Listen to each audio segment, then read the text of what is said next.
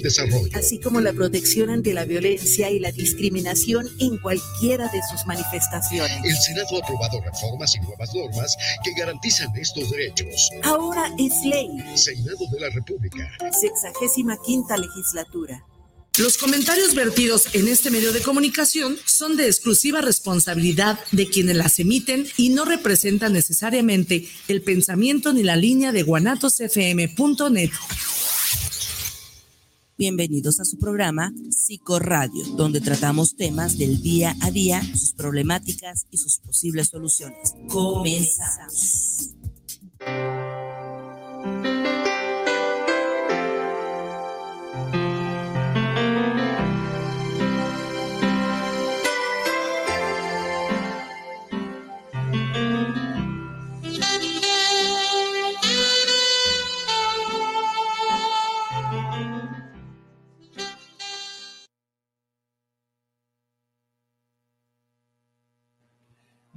Noches amigos, amigas de Guadalajara. Hoy estamos transmitiendo una emisión más del programa Psicorradio de Guadalajara, un programa en donde tratamos temas de salud, temas de psicología, temas de, de bienestar para la vida humana. Y bueno, realmente estamos transmitiendo desde este lugar del país, eh, porque tenemos amigos y amigas que nos escuchan desde fuera de Guadalajara, desde incluso fuera del país. Les mandamos un gran saludo. El día de hoy vamos a estar eh, ausentes con Jorge Palacios. Nuestro amigo Jorge no podrá estar el, el de con nosotros, pero aquí estoy yo, Iván Gutiérrez, invitándolos, invitándolas a todos ustedes a que se incorporen, nos eh, sintonicen, nos busquen, nos dialoguen, nos compartan sus experiencias, sus opiniones sobre los temas que tratamos. El día de hoy, eh, una tarde, noche, ya aquí en Guadalajara, son las 8 de la noche prácticamente y se sigue sintiendo todavía el calor. Eh, hace unos minutos que venía en camino para acá, eh, vi que estábamos a 32 grados centígrados. realmente un calor todavía muy sentido, pero bueno, eso no nos limita para estar aquí el día de hoy con todos y todas ustedes. Tenemos eh, la invitación para que nos sintonicen a través de la señal directa por guanatosfm.net. También pueden buscarnos a través de nuestro WhatsApp. Este WhatsApp lo tenemos abierto y disponible todo, durante todo el programa y es el 33 17 28 01 13. 33 17 28 01 13. Y bueno, pues de manera muy gustosa y acalorada y entusiasta, quisiéramos eh, dar la bienvenida a nuestro invitado del día de hoy, un invitado que finalmente gustosamente está aquí con nosotros. ¿Qué te parece, Carlos, si te presentas con tu nombre, profesión y el tema de hoy? Claro. Buenas noches a todos. Yo soy eh, licenciado en psicología con especialidad en psicología clínica y de enlace. Eh, y bueno, pues mucho gusto estar aquí con Iván. Eh, vamos a hablar del tema de apps de citas, principalmente de Tinder, pero bueno, la mayoría tienen un formato muy parecido y funcionan con la misma dinámica, así que podemos hablar de ellas de manera general y bueno, pues esperemos que tengamos mucha participación de todos los que nos oyen. Sí, fíjate Carlos, que de hecho te comentaba fuera de, de aquí, de, an, antes de empezar, que empezó, empecé a tener muchas preguntas, muchas dudas, muchos comentarios de, del tema, ¿no? Sí. Esto de las apps, de las apps de citas, pues creo que no es tan novedoso, pero finalmente ya tiene mucho auge últimamente, ¿no?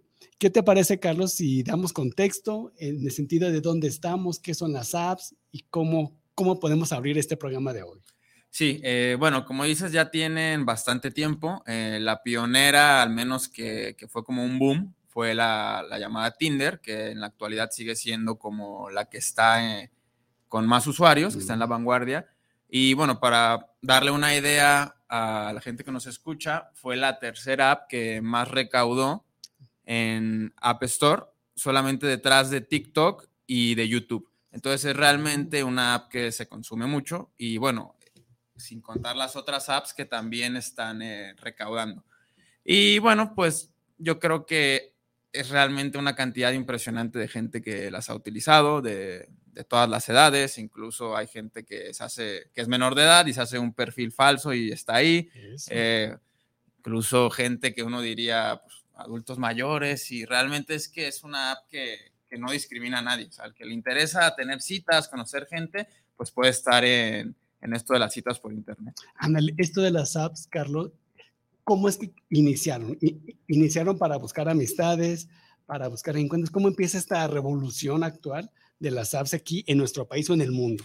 Bueno, yo creo que más bien el fenómeno ya había iniciado en, en Internet, es Eso. decir, en páginas de citas, en eh, programas tipo Messenger, que tú te Mm, acordarás, y claro. este tipo de, de El clásico tecnología. Messenger de Sí, hace años. claro. Y entonces en la medida en que empiezan a surgir las apps, pues la gente que tenía páginas de citas o que les gustó esta idea dicen, bueno, pues ahora en lugar de hacerlo por internet, vamos a pasarnos a las aplicaciones y para que sea más cómodo desde, desde los celulares. Pero la realidad es que todavía hay sitios de citas que, que funcionan, pero eh, no tienen el mismo impacto que las apps de citas. Oye, Carlos, y esto de las apps de citas, Tinder, tú hablabas como la, una de las pioneras, ¿no? A nivel mundial. ¿Se abre para todas las edades o cómo surge Tinder? Bueno, en, en realidad es para mayores de edad. Te pregunta ahí eh, en tu perfil, aunque Ah, realmente cualquier persona con un celular podría ahí este, mentir un poquito, se hace un, un perfil falso y, e ingresa. Pero en teoría es algo para mayores de edad. Para mayores de edad, fíjate, Carlos, si me permites, dice aquí en una revisión rápida, Ajá. dice, Internet ha, ha supuesto un acelerador en todos los ámbitos de nuestra vida actual y de cómo nos relacionamos. Y esto no iba a ser la excepción. Y dice, ¿quién se iba a preguntar hace 50 años que la gente se relacionaría a través de una pantalla? ¿Qué Claro. nos puedes decir de esto, Carlos? Eh, sí, mira, lo que dice la eh, socióloga Eva Jones, ella es franco-israelí, es que antes la gente pues se relacionaba eh, en la universidad, en el trabajo, en, su pueblo, con gente que uno conocía, ¿no? Entonces tenías un espacio muy determinado y muy limitado de conocer gente.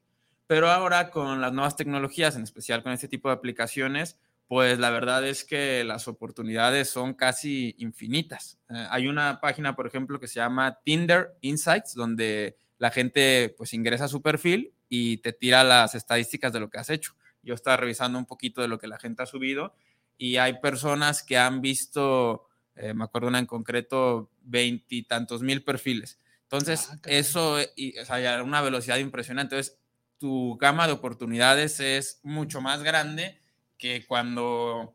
Que nuestros que abuelos. pa- exactamente, puedes tener muchas más opciones que cualquier persona de hace no sé cuánto tiempo, ¿no? Y todo este, a la palma, en la palma de tu mano, en la palma de tu mano, en tu celular, En en tu celular. celular. sería más correcto, ¿no? Sí. Entonces, eh, realmente es una tecnología muy poderosa y que esta, este fenómeno de tener múltiples selecciones eh, parece que no siempre es lo más recomendado. Hay un psicólogo que se apellida Schwartz, tiene una frase que dice, el tener más opciones no nos ha hecho más libres, sino que nos ha paralizado. Entonces Ok. es, es algo paradójico, ¿no? Pero eh, no sé si, a mí me pasa, por ejemplo, en Netflix, que abro y digo, ahora qué voy a ver y le doy la vuelta al catálogo. Y lo otra vez, Y la y verdad, a otra veces no vez. veo nada, a veces no veo nada y, y- y digo, bueno, a lo mejor y si tuviera dos, tres opciones, pues me decido y, y así, pero a veces Sí. es más el tiempo que pierdo yo eh, viendo qué, qué elijo que, que realmente estando eh, viendo algo. O sea, por poner un ejemplo parecido de lo que puede pasar en las apps de citas eh, con Netflix. ¿Cómo funcionan estas apps de citas, Carlos? ¿Cómo es la, la- la dinámica, ¿no? De, de meterte a una app, descargarla y cómo empieza todo este proceso de... Bueno, pues es realmente muy sencillo. Únicamente pones tus datos generales, eh, tu edad, un, un nombre, eh, ni siquiera tiene que ser tu nombre como tal. eh, subes algunas fotos, incluso esto es opcional. no- Si no quieres poner fotos, pues no subes, pero eh, realmente tu porcentaje de éxito va a bajar mucho si no te ven, porque estas apps principalmente están basadas en lo visual. Aunque uno puede poner, este, ya le han puesto como que pongas más cosas, tipo la música que te gusta, conectar tu Instagram, eh, conectar tu perfil de Spotify, eh, redactar lo que tú quieras. Pero la realidad es que el fuerte de estas aplicaciones es lo visual. Entonces, si eres atractivo, probablemente tengas más éxito. Pero realmente puedes hacer un perfil en, en cinco minutos y ya estás ahí eh, Disponible. disponible para, para que ser le visto, guste. ¿no? Sí, Y, y ser sí, sí, buscado. exactamente. Ok, fíjate qué interesante porque sí, generaciones atrás, pues esto era completamente distinto, ¿no? Claro. Amigos, amigas, el tema de hoy, ya, ya estamos dando la primera parte o la, la introducción. Les invitamos a que todos eh, se incorporen, nos busquen, pueden buscarnos a través de WhatsApp, de nuestras líneas directas de, por nuestras redes sociales, por la señal directa de guanatosfm.net, porque aquí tenemos a Carlos que nos va a seguir hablando de esto. Oye, Carlos, y, y, en, este, en esta forma de entender las apps de citas, pareciera que en un principio, años atrás, se pensaba que era solamente para gente solitaria o, o con problemas de relacionarse, ¿no? Como, como gente que tuviera más timidez. ¿Qué piensas tú o qué nos puedes tú decir al respecto?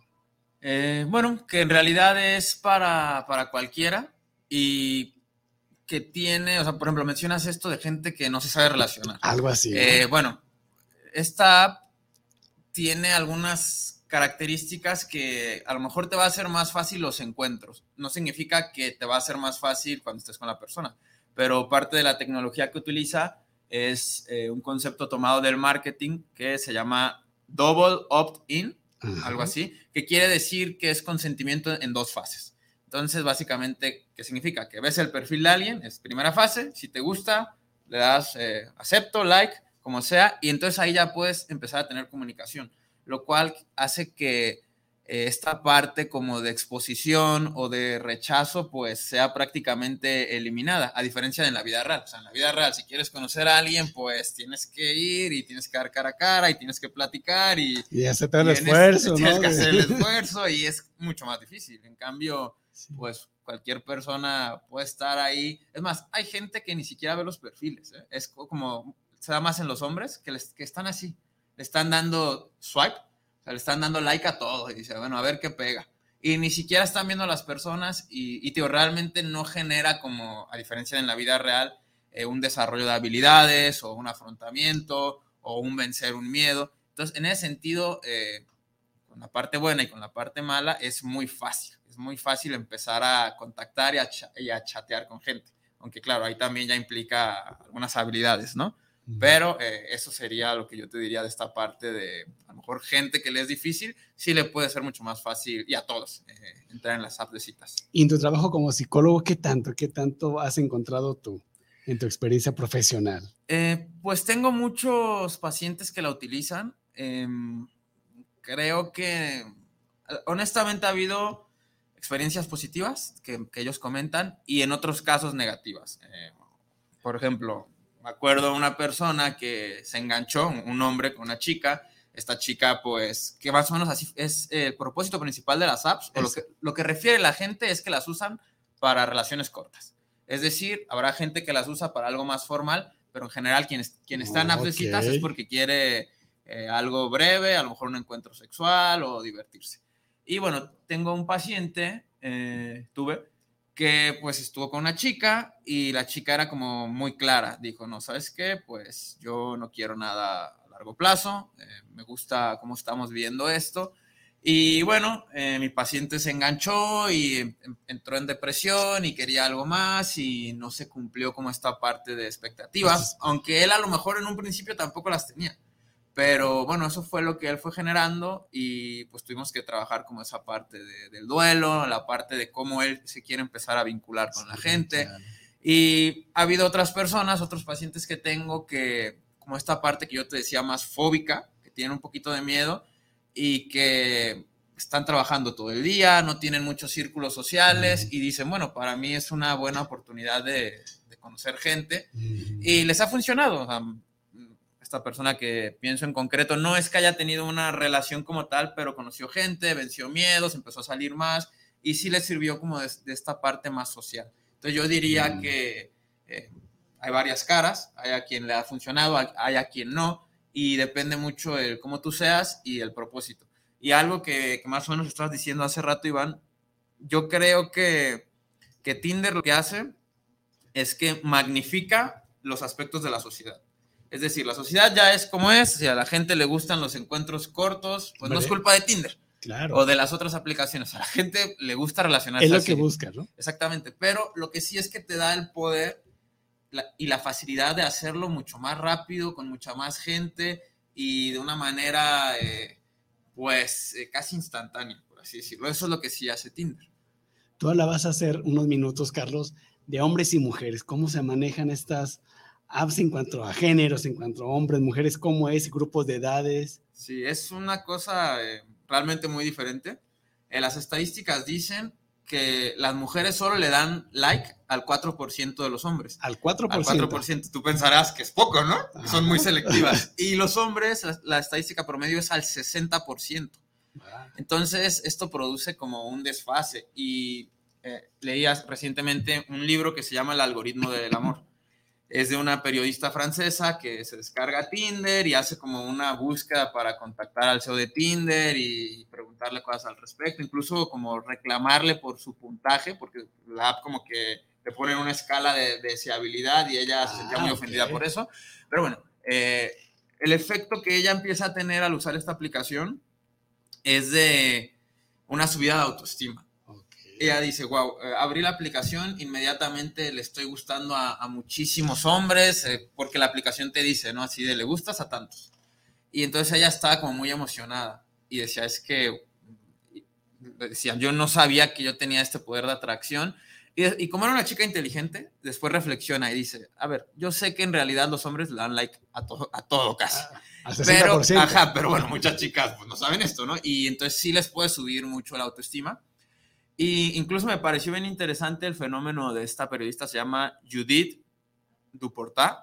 Eh, Ok. Y ella lo que dice es, eh, me di cuenta que yo tengo una necesidad de validación, me di cuenta que yo necesito la aceptación de los otros, sé que esto es mentira, sé que lo que me ofrece esta aplicación es mentira, pero no me importa voy a disfrutarlo.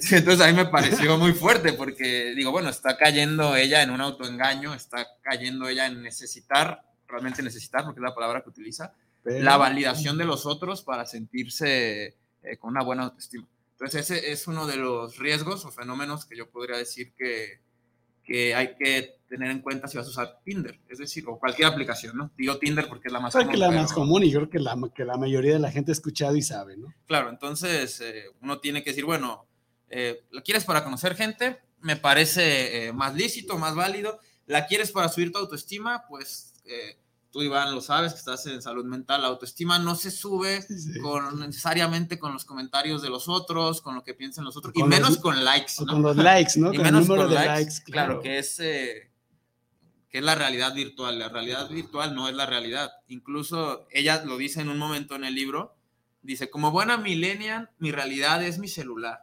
Así Sí, lo claro. dice, mi es mi realidad. Y yo diría, no, es que tienes tú que distinguir que lo que te ofrece la realidad virtual no es lo que te ofrece la realidad y muchas veces no es verdad.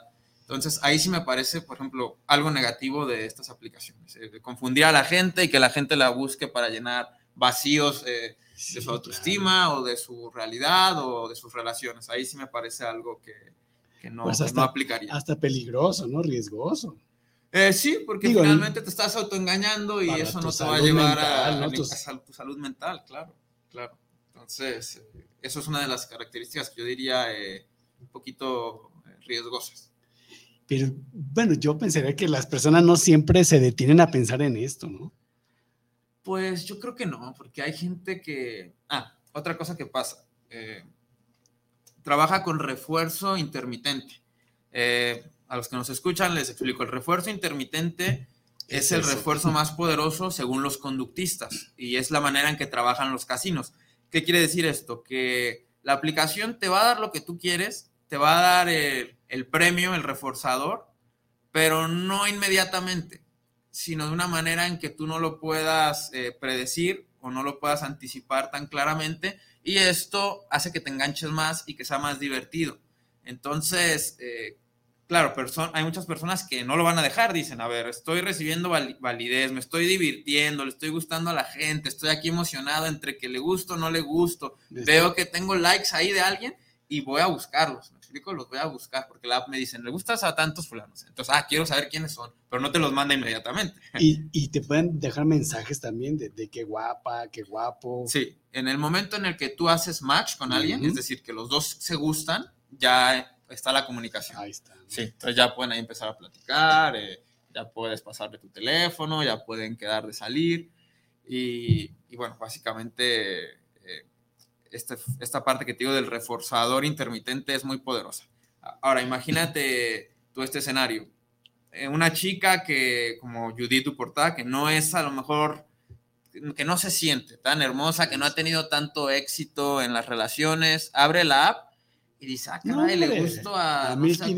cuántos tipos, y empieza y le da todo el día a ver, a ver hasta cuántos le sigue gustando y toda la dopamina y todo el refuerzo que empiezas a tener, pues es muy difícil dejarlo, al menos que hagas un trabajo ya más de introspección, un trabajo de decir, a ver, esto es- me está funcionando para lo que quiero, es lo que busco, estoy perdiendo mi tiempo, estoy ganando cosas.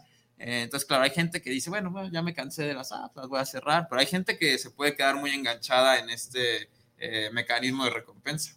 No, y de hecho, bueno, yo he conocido muchas personas, ¿no? Que constantemente están des- desinstalando una, instalando otra, y ahí se la llevan Sí, sí, años de su vida, ¿no? sí.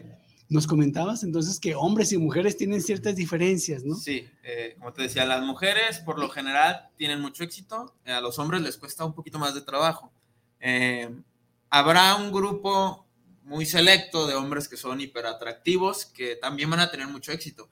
Y esto, eh, como yo te decía, es un reflejo de la sociedad. No significa que, que pase como tal, pero vamos a hacer el, el ejercicio mental de qué pasaría. Si decimos el 4% contra el 60%, lo que estaría provocando Tinder, si lo pasamos a la realidad, es un fenómeno de hipergamia y yo le digo un fenómeno de arenes, es decir, muy pocos hombres que están con todas las mujeres. Y esto sería algo en las sociedades, pues yo pienso que catastrófico, porque uno, por un lado, habría un montón de hombres frustrados, ¿no? Eh, por otro lado, habría un montón de mujeres eh, compartiendo a, a muy pocos y, y yo lo que digo, bueno, eh, no creo que sea la fantasía de ninguna mujer eh, vivir en un harén, ¿no? Y estar compartiendo a, a- a un fulano con, Con con no sé cuánta cantidad, ¿me personas, explico? sí. Entonces también ese sentido, eh, esta cultura, por así decirlo, de, eh, de los encuentros rápidos y de, de esto que genera Tinder, de la hipergamia, no creo yo que sea eh, positivo. Pero te digo, por otro lado, sé que hay personas que, que han triunfado, por decirlo de alguna manera, y que encuentran a su media naranja y tienen Sí. su vida y, Sí, también y- se puede hacer, ¿me Y, explico? y si hay quienes. No, no, por eso digo, los hay. Ahora, pero no es lo más común. Yo no sé, exacto. creo más bien que tiene que ver con esto que dice Eva y Joes, de que tienes tantas opciones que, que a veces lo que, lo que prefieres hacer es buscar una nueva opción en lugar de trabajar eh, algo con alguien. ¿me explico? Ujú. Porque volviendo a lo que pasaba antes en la sociedad, ¿no? Pues son, tienes pocas opciones, conoces a un número limitado y dices, bueno, pues eh, a lo mejor me gusta este, pues mejor le echo ganas con este. Pero ahora lo que pasa es, pues en mi celular tengo Mm. miles de opciones y habrá alguno mejor que este. Y es más fácil, me explico, que, que trabajar las relaciones, que buscar Sí, sí, mejorar, que claro. comprometerte con alguien. Entonces, ese fenómeno también yo diría que no es muy positivo. No es muy positivo eh, que la gente eh, busque algo mejor, simplemente. Sí, porque fíjate, pareciera, pareciera muy fácil y lo es en el sentido operativo de, de hacerlo, pero yo creo que los que estamos en estas áreas de la salud mental nos hemos estado dando cuenta lo que sucede pues a nivel emocional, ¿no? De todo esto. ¿Qué pasó con la pandemia, Carlos? Llega la pandemia, digo, algo que era ya novedoso, Sí. pero llega la pandemia y todos a sus casas. ¿Qué pasa con estas apps? Eh, pues fue chistoso porque aumentó la, la cantidad de gente que las empezó a utilizar. Y yo digo chistoso porque se supone que no podía salir. Exacto. y bueno, pero a lo mejor empiezas a platicar y después este, te quedas de ver con la persona.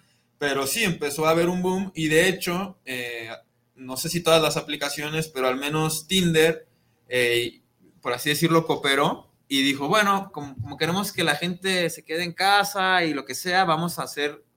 Tiene, Tinder tiene funciones pagadas. Una de estas es el pasaporte. Entonces, algo de lo que permitió Tinder es que la gente pudiera incrementar su rango de kilómetros o cambiar su ubicación. Entonces, pues si tú querías ligar con alguien de, Australia o de África o lo que sea, te podías mover y empezar a contactar con estas personas.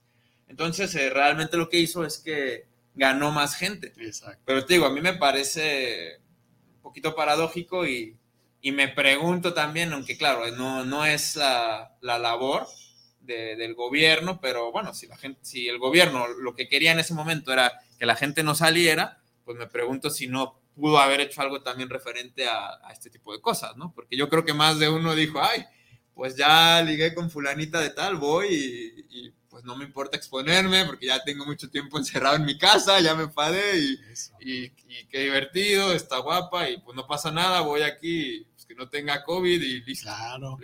Entonces, eh, eso fue lo que pasó, que realmente se, se dispararon las descargas y el número de usuarios. Sí, fíjate, yo leíamos en alguna ocasión que se triplicó o cuadruplicó la, el número de seguidores y de seguidoras a estas aplicaciones, en particular de Tinder. Porque obviamente, pues, la necesidad era seguirse buscando, ¿no? Claro. Pareciera que como seres humanos, pues una de nuestra naturaleza sigue siendo gregaria, ¿no? Buscarnos, estar, estar cerca del otro. Sí, este, yo creo que al menos en Occidente, eh, las sociedades occidentales, pues todavía vende el amor y todavía vende el vincularse con otros reales. Porque, bueno, sin quererme desviar mucho del tema, pero hay sociedades, por ejemplo, la japonesa, que, que, ya la gente no quiere tener sexo, que lo que hace es que está en el internet viendo las cosas de su preferencia o se compra juguetitos y, yo creo que en esos lugares habría que ver la estadística, pero no creo que tenga mucho éxito en estas aplicaciones. Más bien la gente, eh, por su mentalidad y todo, eh, sí, ya la, el la, cultura. Y... Pero en Occidente sí, en Occidente el amor todavía sigue... Eh, siendo algo que vende y sigue siendo algo que, nos atrae y que buscamos. Y que seguimos buscando, ¿no? Pues finalmente eh, el, el, tema, pues lo vamos a continuar, Carlos. ¿Qué te parece si pasamos a un espacio de comerciales, pero no sin antes recordarles a todos y a todas que nos pregunten, que nos eh, compartan sus experiencias. Yo creo que más de alguno de los que están ahorita escuchándonos, Carlos, ha tenido alguna experiencia en el manejo del Tinder, en el manejo de las aplicaciones el manejo de las apps. Obviamente pueden compartir algo de, sus, de su experiencia y aquí lo podemos ir integrando, ¿no? Recordándoles eh, que pueden buscarnos por la señal directa de guanotosfm.net, por el WhatsApp 33 17 28 01 13 y por las redes sociales ya conocidas como Facebook. Regresamos en, en, unos par de minutos para seguir con el, con el tema.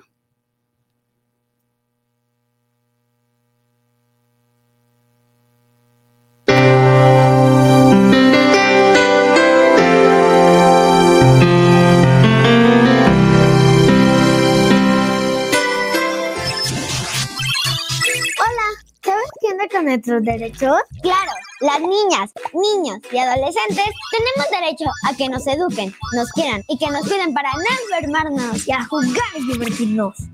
No importa dónde nacimos o cómo nos vemos, todas y todos los tenemos. ¿Quieres saber más?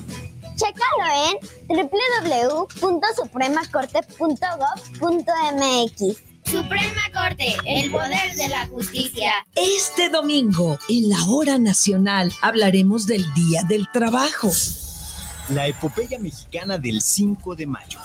La presencia de Sabina Berman. Y en la música, las voces de la ópera espontánea. Sus amigos Fernanda Tapia y Orlando Abad.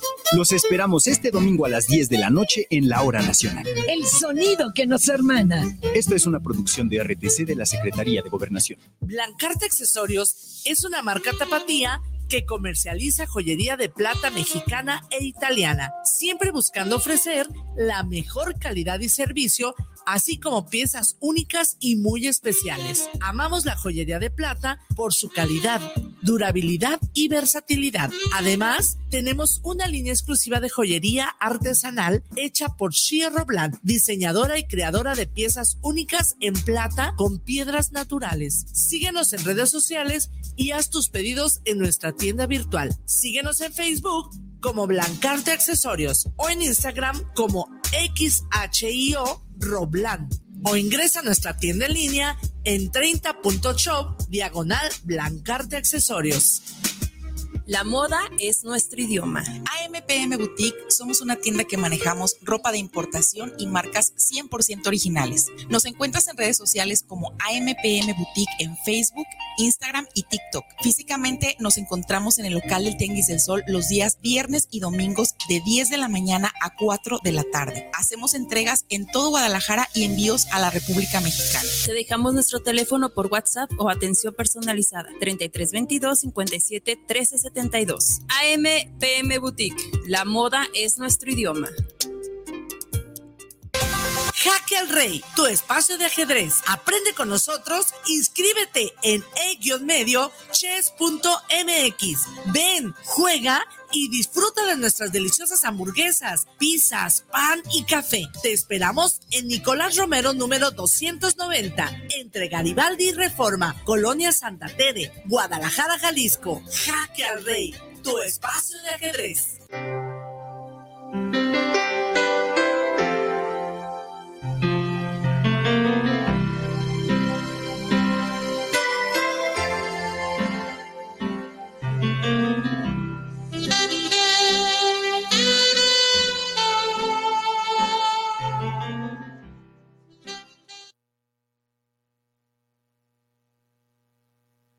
Ya estamos aquí de vuelta, amigos, amigas, eh, comentando pues algunos puntos que están saliendo aquí del tema del día de hoy, que es el de el uso de aplicaciones para citas, ¿no? Comentando aquí con nuestro invitado, Carlos, un, un compañero psicólogo que se ha dedicado y que finalmente nos quiere compartir también toda esta experiencia que él ha tenido y que creemos importante comentar y platicar aquí en Psicorra de Guadalajara. Queremos mandar saludos a nuestro, primeramente a nuestro amigo Jorge, que el día de hoy no puede estar, le están mandando muchos saludos, también yo Jorge. Y bueno, Carlos, ¿qué te parece si empezamos con este primer este, WhatsApp que nos llega de Gaby y Lucio, que son unos grandes amigos de la carrera de conmigo? Dice, interesante tema, y comentan, a mi punto de vista, existe una parte de peligro en esto del uso de Tinder, aunque, aunque para como están las cosas, el peligro está donde sea. Dueles México. Sí, eh, diría que hay una parte de, como, dice, hay, el peligro es generalizado y hay personas que son impulsivas y que no meditan bien lo que hacen y que se van a poner en peligro más allá de que usen Tinder o no. Pero el problema con Tinder, yo diría, es esta parte de, los encuentros casuales, te, quedas de ver con alguien, no sabes ni siquiera si es su perfil real, eh, te puede estar engañando y pues como quieres algo, un encuentro casual rapidito, pues te puedes poner en, un peligro de verte en un lugar eh, donde no te vas a poder escapar. Entonces, ciertamente que, hay un peligro en eso, en esta parte de no conocer al otro, de no hablar un buen tiempo con él antes de, conocerlo en persona, de no ponerte en un lugar público antes de más encuentros. Entonces, sí hay un riesgo y bueno, incluso pues eh, ustedes sabrán estas anécdotas que hay en internet o está el documental que salió del estafador de Tinder o también un tiempo hubo una noticia eh, que circulaba por graciosa de que te quedabas de ver con un tipo a comer y el tipo se desaparecía y tú pagabas la cuenta.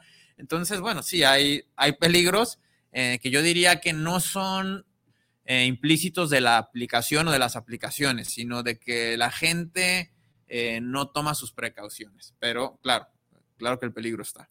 O sea que realmente debemos conocer también estos riesgos, ¿no? A los que nos enfrentamos o podemos enfrentarnos cuando estamos utilizando alguna app. Ricardo Vélez también manda muchos saludos desde Zapopan para el programa. Dice, ahora lo que decíamos, hablemos del peligro que nos puede llevar el mal uso de unas apps de citas. Bueno, pues ya nos decía, ¿no? Antes este, ¿qué otro peligro pudiera haber? Bueno. Extorsiones. Eh, yo creo que uno de los peligros es lo que mencionaba hace rato de engancharse mucho desde la parte emocional, desde la parte de la dopamina que te genera. Y la verdad es que no lo he escuchado, no he visto que nadie diga este término, pero yo creo que sí puede llegar a generar una especie de, de adicción. ¿Y cómo darse cuenta? Cuando es un mero gusto, es una necesidad o es una adicción. Bueno, yo creo que sería cuántas horas pasas, lo has probado en dejar, si lo dejas, este, luego, luego lo vuelves a descargar o, te botas nada más a otra, a otra aplicación, eh, conoces gente por otro lado, si lo dejas, sientes este vacío de, de, validación, de que necesitas que alguien te suba el autoestima. Entonces, yo creo que eso serían como algunas cosas que podríamos notar. Tú comentabas en, en el bloque anterior, Carlos, de estas, estos vacíos, ¿no? Y lo quiero retomar porque pareciera que es muy padre conocer gente y es muy padre, pues, sentirse interesante, ¿no? Atractiva, pero ¿hasta dónde, no? Como hasta qué punto, en qué momento puedo yo poner esa línea de cuidado. Eh, referente a eso, Iván, yo lo que diría es que, a ver, este mismo fenómeno del descarte que genera, que genera estas aplicaciones, de simplemente cambiar de persona, eh, lo que genera es que no haya estabilidad. Y pues nosotros sabemos que las relaciones que son significativas requieren estabilidad y requieren profundidad. Entonces, si tú no te das el tiempo de conocer a alguien un poquito más de tiempo y solo estás eh, brinque y brinque y brinque buscando a alguien nuevo, pues tus relaciones van a ser eh, superficiales. Y lo que puede implicar esto, ¿no? Como esta inestabilidad, pues en las relaciones, en la vida. Claro, mira, te pongo algunos ejemplos de perfiles de Tinder, de esta misma página de Tinder Insights, de, por ejemplo, una, una chica que igual tuvo miles de perfiles a la vista, seleccionó, seleccionaba menos del 1%.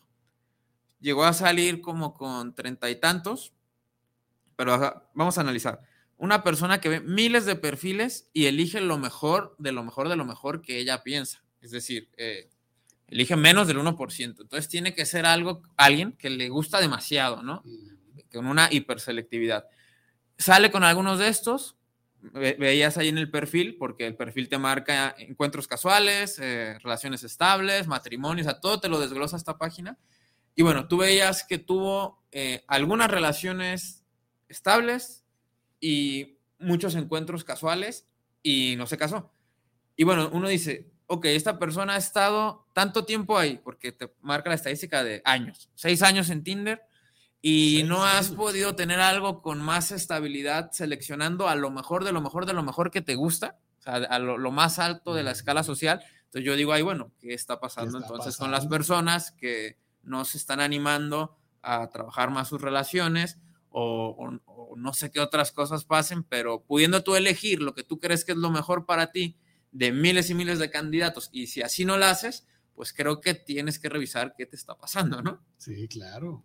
Porque precisamente aquí nos preguntan de qué, tan, qué tan superficial son las relaciones en Tinder. Bueno, ahí depende, ¿no? Eh, yo creo que lo superficial es en la medida en que tú no conoces más a la persona. Obviamente eh, está en esta parte de las expectativas. Como mencionaba, la mayoría de la gente que usa estas aplicaciones busca relaciones cortas, encuentros sexuales. Si tú eres una persona que busca algo más, pues lo tienes que trabajar. Y a lo mejor eh, del universo de estas aplicaciones no hay tantas personas que coinciden contigo en eso, pero lo, puedes encontrar y lo superficial eh, va a ser depende de qué tanto lo trabajes tú y qué tanto te quieras involucrar con estas personas y qué tanto quieres hacer que funcione. Sí, porque fíjate que, digo, finalmente los comentarios se siguen dirigiendo como a esta cuestión de los riesgos, ¿no? Por un lado son atractivas estas aplicaciones, pero creo que también al menos con nuestra, nuestras personas que están ahorita conectadas con nosotros, están abordando más como la cuestión de la angustia, ¿eh? del medio. Cristina García manda saludos, manda saludos al programa, al psicólogo Palacio, donde se encuentra Javier Ramírez, pero finalmente el tema sigue siendo ¿Qué, tan seguro no es utilizar estas aplicaciones para conocer personas?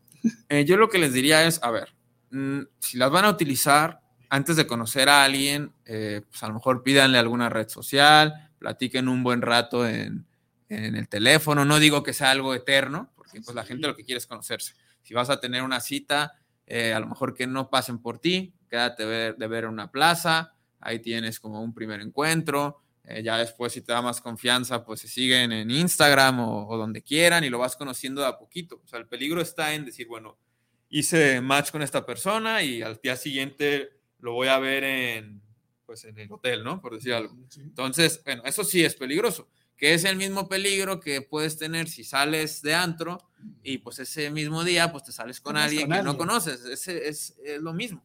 Pero acá yo le diría, es eso, tienen que tomar precauciones porque no conocen el contexto de la persona, no saben si es un farsante, si es un psicópata. Entonces, eh, los riesgos, un estafador, o sea, los riesgos tú los puedes minimizar con lo que le exiges a la persona y con el tiempo que te tomas en conocerla. Ahora, otro riesgo que es importante también es eh, el riesgo emocional, de por ejemplo, que yo les decía que le pasó a mi paciente. Eh, yo creo que la cultura de los encuentros casuales es muy difícil separar la totalidad de la persona. Entonces, así como crees que vas a tener nada más una noche de, pasión, pues te enganchas o te metes con alguien que puede ser, pueda tener prácticas que no te gusten o el mismo riesgo de las eh, transmisiones, enfermedades de transmisión sexual, si estás con un desconocido, no sabes eh, pues qué ondas traes y si no va a respetar lo hablado. Entonces realmente hay muchos riesgos eh, desde mi punto de vista que se pueden minimizar si tú conoces bien a la persona. ¿Qué recomiendas, Carlos? Porque preguntan qué recomendaciones hay en particular para el uso de estas aplicaciones. Aquí preguntan por va, la aplicación Guapo, Guapo, con W, Vado, que seguramente son aplicaciones como Tinder, ¿no? Pero, ¿qué recomendarías tú como, como inicio a este punto de involucrarse ya en una, en una búsqueda de alguien mediante una aplicación? Eh, yo diría que te arriesgues a ser claro en tu descripción. Ah, Porque si tú eres una persona que tiene tales expectativas, yo creo que lo mejor es la claridad, porque no, no le haces perder tiempo a la otra persona, ni pierdes tiempo tú. Si tú quieres eh, algo estable, ponle que quieres algo estable. Y entonces las personas que no buscan eso, pues lo más probable es que no te van a seleccionar. Entonces ya desde ahí tú te estás ahorrando tiempo y, y ten el valor de decir eh, lo que te gusta, tus creencias, para que realmente, eh, por decirlo de alguna manera, tu pesca sea de lo que buscas. Porque hay gente que, como mencionamos hace rato, pues entra el narcisismo, ¿no? Entonces quieren tener mucha gente que lo seleccione. Y yo creo que la realidad es que uno necesita ser seleccionado por la persona que sea más afín a ti. Entonces, eh, yo creo que no hay que menospreciar esa parte de de las descripciones, de poner qué te gusta, más allá de, lo de las imágenes, para que realmente atraigas o te seleccione una persona que coincida contigo. Eso creo que yo les diría. Esta cultura que tú decías como del egocentrismo, ¿no? De, quiero likes, quiero gente, quiero cantidad. Sí. Se da mucho en esto, en, esas aplicaciones. Sí, sí, y, creo que pasa lo mismo en otras redes sociales. La verdad es que yo no, no me meto mucho a, ni al Instagram ni al TikTok, pero sé que, mucha gente lo que busca es eso, los likes, los seguidores, la atención, más allá de, de qué tipo de atención te dan o de la calidad de tu contenido. Hay gente quizá, pues tengo tantos likes, pues bueno, vamos a hacer esto con tal de tener la atención. Entonces, yo creo que eso es, eh, no te va a llevar a ninguna cuestión que te dé más sentido a tu vida. Claro. Nos comentabas de esta, de esta versión de Tinder. ¿Cómo esta versión que me comentabas? Lo de la página. la página. Ah, sí, no, te decía que se puede ver ahí algunos perfiles y te analiza el comportamiento. Y a mí lo que me llama la atención es que hay mucha gente que pasa muchísimo tiempo en la aplicación, que es hiperselectiva, que conoce gente, pero no terminan teniendo relaciones estables. Entonces yo digo, bueno, eh, revisa o cómo estás usando las aplicaciones o qué está pasando contigo. Porque si llevas años ahí y no te está funcionando, pues a lo mejor es tiempo de que o intentes otro tipo de cosa o que vayas a terapia o que estudies de tus relaciones y te cuestiones. Me explico porque, eh, como dicen, ¿no? o sea, hacer algo muchas veces con los mismos resultados, pues hay que cambiar, ¿no? Sí, sí, claro. Y aparte de Tinder, Carlos, ¿qué otra aplicación tú conoces que también tenga como esta, este impacto? Bueno, ahorita la competencia de Tinder es Bumble, que tiene eh, una diferencia importante, eh, yo diría que es como un matiz más feminista, que es que la mujer es quien está obligada a hablar primero. Y realmente eh, no sé, no sé qué tanta diferencia haga. Eh, a lo mejor y, les da una sensación de mayor control a la mujer, decir, bueno, yo elijo y yo empiezo a hablar y, y veo qué pasa, porque también a veces se da que tienes muchas coincidencias, muchos match, pero la gente no te habla. Entonces no sé si eso les da a las mujeres que prefieren esta aplicación una sensación de más control o incluso como de menos frustración. Pero en sí el formato es igual en el sentido de que ves la foto y son dos pasos para consentir y empezar a hablar. Así que es, es lo mismo, pero en versión, pues yo como mujer tengo un poquito más de control. Ajá, no, ¿qué vas a comentar? Eh, no, que a mí, bueno, pues yo no, no, no la he usado, ¿no? Entonces, este, y como no soy mujer, no puedo hacer esa experiencia, entonces, no, no, la verdad no sé si es muy diferente. Yo en principio diría que es casi igual. Yo diría que es casi igual. Y seguramente es como que se mueven las mismas personas, porque hay personas que seguramente tienen eh, varias apps Entonces, no sé si el, el mercado, por decirlo en esta manera eh, fea, del, del, mercado de gente es este, es, debe ser casi la misma. Sí, fíjate, porque también nos comentan sobre esta parte más oscura, ¿no? Quizás que Ajá. se habla poco o, o, en menos espacios como, como estos, de la red de trata de personas o de mm. la red de pedófilos que puede haber aquí, mm. ¿no?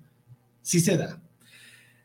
Eh, yo no he tenido conocimiento. En teoría no se tendría que dar porque para ingresar tienes que ser mayor de edad.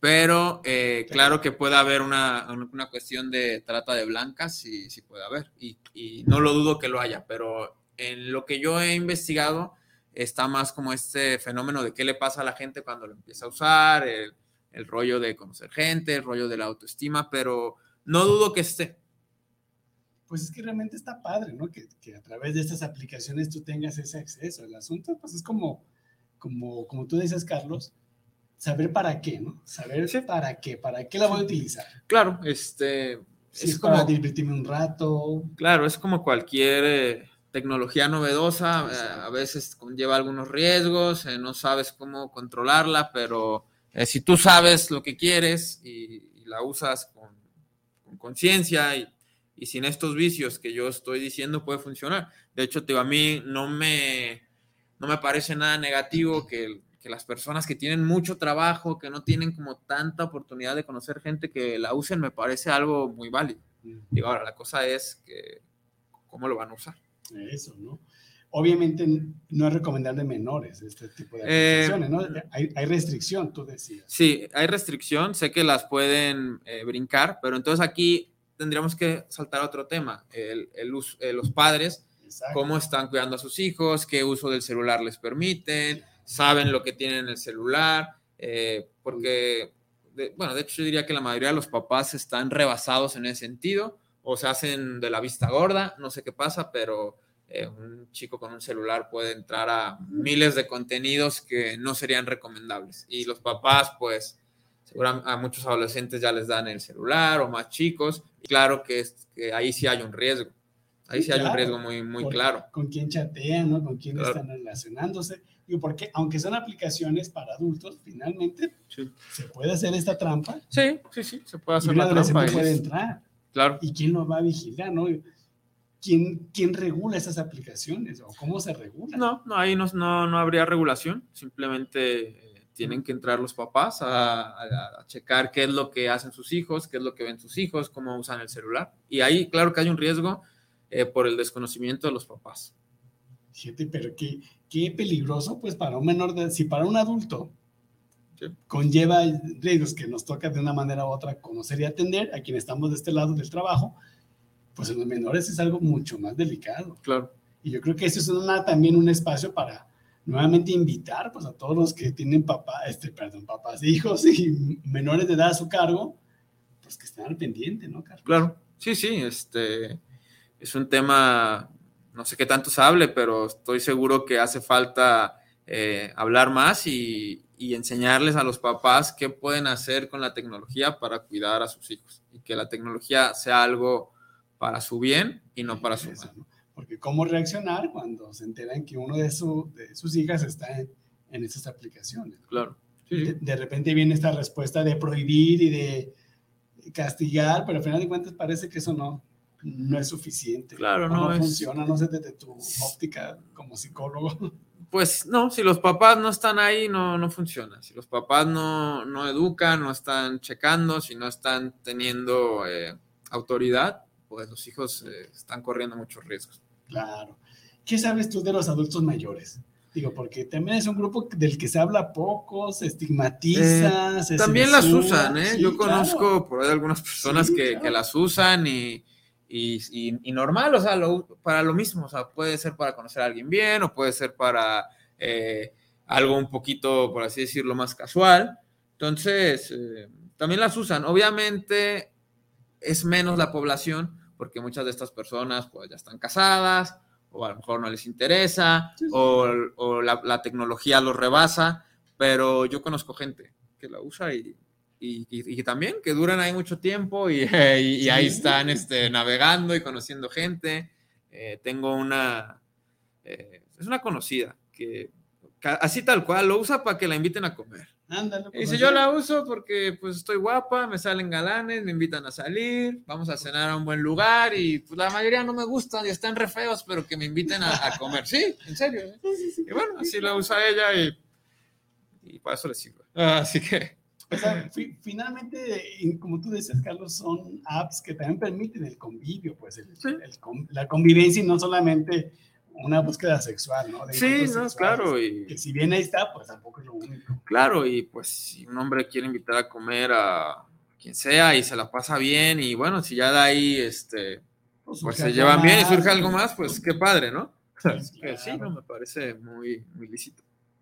Fíjate, Carla Muñoz nos comenta que siempre se aprende algo. Es que fíjate que este, este tema en particular creo que poco se habla, ¿eh? Digo, no, no, no hay mucho de, de que se hable desde abordajes más de, de, la psicología, ¿no? Se habla mucho pues, de, de, la mercadotecnia y del impacto que tiene. Sí. Pero sí creo que es importante siempre estar aprendiendo, Carla. Fernanda, también aquí, Fernanda Morales, saludos para el programa. Dice otro tema con respecto a las apps, son las extorsiones. Eh, sí, eh, bueno, más o menos lo mismo. Cualquiera que está en internet y empieza a conocer desconocidos, sea por estas apps u otras, pues está eh, en ese peligro. Entonces, eh, hay que ser cuidadoso, por eso decía yo, el, tiempo que vas a dedicarle, el tiempo que, los datos que le vas a pedir a la persona, dónde se van a ver para no caer en este tipo de, situaciones. Y yo creo, Carlos, pues que no se tan confiados, ¿no? tan confiados, pues hay que tener también cierta... Sí, este... Cierto ojo, ¿no? Hay que tener, hay que ser cuidadosos. Eh, como hace rato comentaron, el peligro en esta sociedad está en todos lados. Entonces, no nos expongamos y no tengamos nosotros conductas de riesgo. Minimicemos los peligros que ya existen. Claramente ya el hecho de conocer a alguien nuevo, pues implica cierta, cierta posibilidad de riesgo, ¿no? Pero conocerlo así de repente, pues, claro, pues, implica más. ¿no? Y conocerlo a la primera y pasarle tus datos a la primera y verlo en un lugar no público a la primera, eso es peligroso cambio, si lo ves, como decía yo, en una plaza, ya platicaste con esta pues, persona. también donde hay más movimiento. Claro, ya platicaste eh, una semana con él, por decir algo, ya eh, lo viste un poquito en redes sociales, este, eh, hablaste lo suficientemente con él para notar algunas cosas, pues ya ahí minimizas demasiado el riesgo. Claro, porque tú comentabas y también aquí comentan en los WhatsApp de este estafador de Tinder, ¿no? Que, bueno, se viralizó en, todos lados, pero que dejó de muestra que pues, hay que aprender también de estas apps. Claro.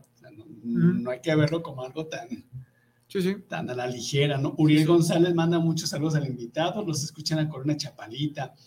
Carlos, pues digo, el tiempo se nos va, pues, pero al final de cuentas, ¿con qué quisieras concluir? ¿Cómo podemos eh, cerrar esta, esta charla para todos nuestros internautas y radioescuchas? Yo les diría que las apps es una opción, que es algo que es muy fácil y cómodo, y que y les diría que se arriesguen también a conocer a la gente en otros contextos, que no sea su único medio de, conocer gente, que salgan, que prueben sus habilidades sociales, que se expongan al rechazo, que vayan a lugares nuevos, que, le digan a alguien que, les presente a alguien, porque también, eh, no lo mencioné hace rato, pero si una persona pasa años y ve miles de perfiles, ¿en cuánto tiempo ha pasado en esa aplicación que a lo mejor pudo hacer algo un poquito más valioso o desarrollar otro tipo de, habilidades? Entonces, me parece muy lícito quien las usa, porque hay gente que realmente no tiene otra opción, pero yo les diría, pues mejor salgan al ruedo y conozcan gente eh, de una manera más propositiva y, también eso te, diferencia eh, ante los otros una chica quizá, mira, bueno, estoy conociendo a estos de la, pero este llegó muy valiente y me está sacando plática y, ya lo conocí, pues creo que eso también es algo que, es más valioso. Sí, porque también no podemos dejar de lado pues esta realidad actual. Es decir, están estas aplicaciones sí, sí, y hay que usarlas. No, claro, claro. Este, el Internet y las ventajas que nos ofrecen eh, son buenas, eh, pero te digo, yo creo que no, que no sustituya la realidad. Eso, ¿no? Que no sustituya el que solo puedes conocer gente por ahí y sales a un bar y no le puedes ni hablar ni a la mesera. Ahí eso diría yo, bueno, mejor trabaja en ti mismo. Fíjate, eso que acabas de decir de no, no sustituir la realidad, creo que tiene mucho valor y mucha importancia, porque obviamente estas apps no son la realidad, como tú decías. Claro. Y hay que tenerlo bien claro, ¿no? Sí, sí. Oye, Carlos, me preguntan que en dónde te pueden encontrar, en dónde estás trabajando. Eh, sí, les comento, estamos en Aliate, tenemos los consultorios ahí en calle Mexicalcingo, les voy a pasar el teléfono para el que guste contactarnos, es 33 30 17 66 52. Se los, se los repito, 33 30 17 66 52. Y bueno, pues ahí tenemos eh, el grupo de psiquiatras, eh, nutrióloga, diferentes psicólogos. Y bueno, que el que guste estamos a sus órdenes para trabajar aquí sus problemas amorosos o lo que gusten, ¿verdad? O las consecuencias que le pueden o las consecuencias, sí, sí. Oye, Carlos, pues miren, ya tiene aquí los datos. ¿Nos los dejas también, Carlos? Sí. Para En, en, algún momento tenerlos aquí y a quien vaya preguntando, pues aquí se lo vamos ofertando. ¿no? Perfecto.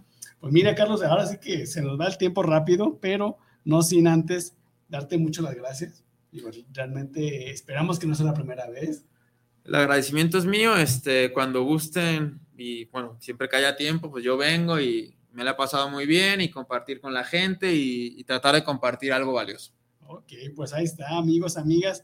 Pues un, un día donde hablamos de estas, estas nuevas modalidades de convivencia humana, pero que al final de cuentas es lo que estamos viviendo, ¿no? Y no hay que dejarlo de lado. Claro. Pues muchísimas gracias a todos, a todas ustedes. Eh, nos despedimos el día de hoy de un saludote a Jorge Palacios. Jorge, para el siguiente martes por acá te esperamos. Y a todos ustedes, a los que nos siguieron, mil gracias. Seguimos aquí trayendo invitados, invitadas de calidad para los siguientes temas. Muchas gracias, muy buenas noches. Y como dice Jorge Palacios, que sean felices. Buenas noches.